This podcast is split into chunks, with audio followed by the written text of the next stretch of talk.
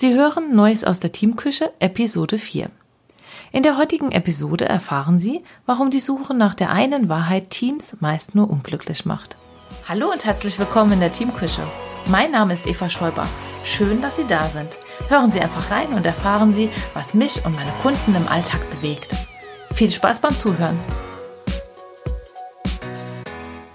Vielleicht kennen Sie diese Situation auch. Es gibt Tage im Team, da streiten sich die Kollegen pausenlos. Es wird diskutiert bis aufs Messer, ohne dabei den eigenen Standpunkt zu verlassen oder an das Gegenüber zu denken. Getreu dem Motto, meine Wahrheit ist aber die richtige. Und wenn du nicht aufgibst, ja, dann flippe ich jetzt einfach mal aus. Eigentlich geht es im Grunde darum, Recht zu bekommen. Und wenn ich solche Situationen beobachte, muss ich immer wieder sofort an Rumpelstilzchen denken. Können Sie sich noch an die Geschichte von Rumpelstilzchen erinnern? Der kleine Kauz, der mit bedrohlichen Gesten versucht hatte, die Ko Königin einzuschüchtern, um das Kind zu bekommen? So ähnlich wirken dann die handelnden Personen auf mich oder unbeteiligte Dritte. Wenn sie merken, dass sie mit ihrer bisherigen Strategie nicht an ihr Ziel kommen und das Gegenüber nicht überzeugen können, wird es unangenehm. Sprachlich, nonverbal, mit Gesten oder auch im Handeln. Es scheint, als ginge es nur noch ums Gewinnen, egal wie hoch der Preis ist. Vor ein paar Jahren habe ich eine Teamentwicklungsmaßnahme in einem Team begleitet, in dem gab es täglich mehrmals Stress. Täglich mehrmals solche Rumpelstilzchen-Situationen. Zwischen den Teammitgliedern, aber auch zwischen dem Team und dem Chef. Zu dem Zeitpunkt der Teammaßnahme war das Team schon ziemlich abgekämpft, müde, sich immer wieder um die eine Wahrheit zu streiten und die Teammitglieder haben auch langsam erkannt, dass das Streiten und Zanken um die richtige Wahrheit sehr viel Energie und Kraft kostet. Leider kam diese Einsicht aber bei vielen erst zu einem Zeitpunkt, wo schon einige Mitglieder das Team resigniert verlassen hatten. Diese Mitglieder hatten die Flucht ergriffen. Die Kündigungen waren dann letztlich auch der Auslöser, warum ich beauftragt wurde, diese Teammaßnahme durchzuführen. Doch bevor wir da genau hinschauen, was in solchen Situationen hilfreich ist, werfen wir noch einen allgemeinen Blick auf die Wahrheit. Wie wirklich ist die Wirklichkeit? Eine Frage, die Paul Watzlawick bereits in seinen Büchern ausführlich behandelt hat. Erinnern Sie sich vielleicht noch an seine Geschichte von dem Mann mit dem Hammer? Hier nochmal die Kurzform. Ein Mann zieht in eine neue Wohnung ein. Und beim Aufhängen der Bilder bemerkt er, dass er gar keinen Hammer hat. Nun überlegt er, was er tun soll. Er überlegt, im ersten Schritt bei seinem Nachbarn zu klingeln und nachzufragen. Er hat die Idee, dass der Nachbar bestimmt einen Hammer hat und er ihm diesen vielleicht auch ausleiht.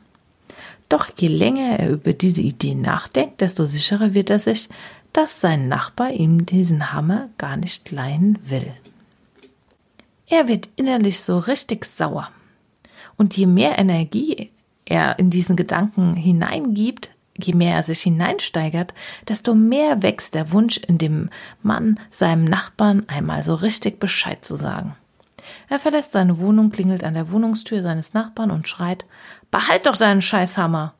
dreht sich um und geht wieder zurück in seine Wohnung. Eine Idee oder das Konzept hinter der Geschichte ist der Konstruktivismus, die individuelle Konstruktion der Wirklichkeit. So wie der Mann der Geschichte eine eigene negative Fassung seiner Wirklichkeit konstruiert hat, hätte er eventuell auch eine bessere, positivere Variante konstruieren können. Eine Fassung, in der er nicht nur den Hammer, sondern vielleicht sogar die ganze Werkzeugkiste bekommen hätte.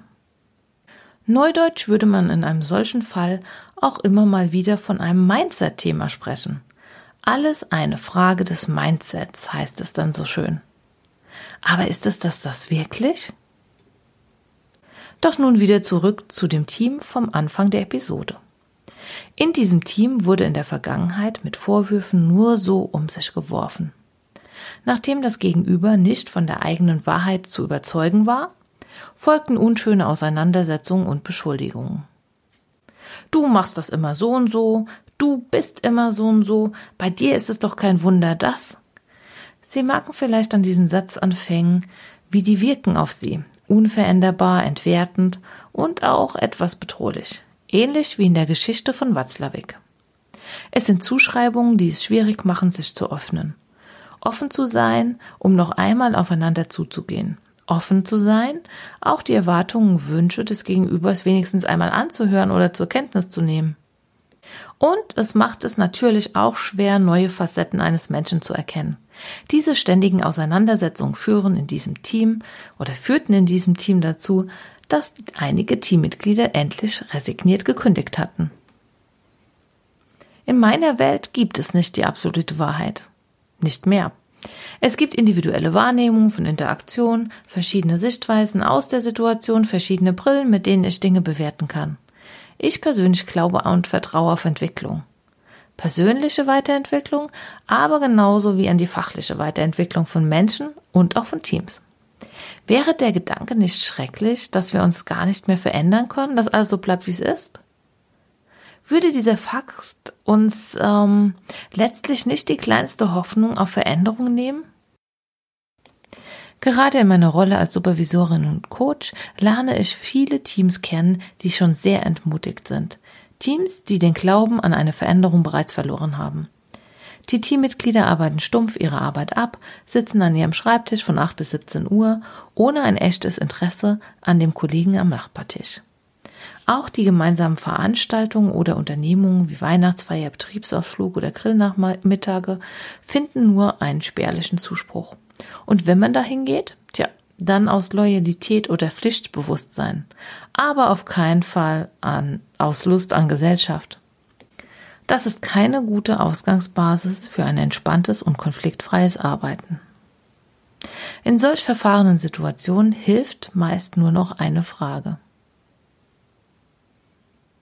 Wie wollen Sie als Team so sein? Eine fundamentale Frage, die sich auf Werte, Wünsche und Erwartungen der Teammitglieder bezieht. Eine Frage, die nicht auf die Schnelle zu beantworten ist. Und vor allem eine Frage, die ich seltsamerweise in den vergangenen Wochen sehr häufig stellen musste. Es scheint aktuell, als seien viele Teams in einer Sinnkrise oder auf der Suche nach Neuorientierung. Gemeinsam mit dem Team arbeite ich dann die Erwartungen, Wünsche und Werte heraus. Es ist ein Aushandeln, es geht nicht schnell, aber die Zeit, welche wir investieren, lohnt sich. Nicht selten hatten Teams auch in der Vergangenheit schon mal eine bessere Zeit zusammen. An diese Erfahrung versuchen wir dann anzuknüpfen und schauen, was sich vielleicht seitdem verändert hat. Die Kernfrage, wie wollen Sie denn als Team sein, kann auch eine zeitliche Perspektive beinhalten. Wie waren wir schon? Wie sind wir heute? Wie wollen wir zukünftig sein? Nicht selten entscheidet sich dann ein Team an dieser Stelle für einen kompletten Neuanfang. Gemeinsam entwickeln wir eine positive Zukunftsvision, die alle des Teams mittragen können und auch wollen. Stellen Sie sich vor, Sie würden sich jeden Tag auf Ihre Arbeit freuen. Sie kommen an Ihren Arbeitsplatz und schauen in freundliche, interessierte und offene Gesichter Ihrer Kollegen. Alle begrüßen sich freundlich, auch der Chef. Es gibt eine gemeinsame Kaffeepause in der Teamküche und die Kunden sind heute wieder besonders liebenswert. Keine Beschwerden, kein Gemecker. Wäre das nicht toll? Merken Sie, wie dieses positive Gefühl äh, bei diesen Gedanken sich wie automatisch fast einstellt. So geht es auch den Teams, wenn die an ihre Zukunft oder an ihre positive Zukunftsvision denken. Jetzt ist es aber auch leider nicht so, dass dieses Zielbild, also diese positive Zukunftsvision automatisch Realität wird und eintritt. Es bedarf von allen Seiten Motivation dran zu bleiben und auch die Bereitschaft, sich auf den Prozess überhaupt einzulassen. Die Offenheit, gemeinsam an diesem Ziel zu arbeiten. Sei es die eigenen Erwartungen etwas runterzuschrauben, etwas anzupassen oder sich auf die Wünsche und Ziele der anderen Teammitglieder einzulassen. In einem Team zu arbeiten bedeutet auch immer einen Schritt aufeinander zuzugehen. Aber wem sage ich das? Entscheiden sich die Teammitglieder gegen eine positive Zukunftsvision, dann ist das fast wie eine Bankrotterklärung des Teams. Leistungsträger kündigen und verlassen das sinkende Schiff und letztlich bleibt nur noch der hoffnungslos loyale oder undynamische Rest übrig. Nun meine Frage an Sie.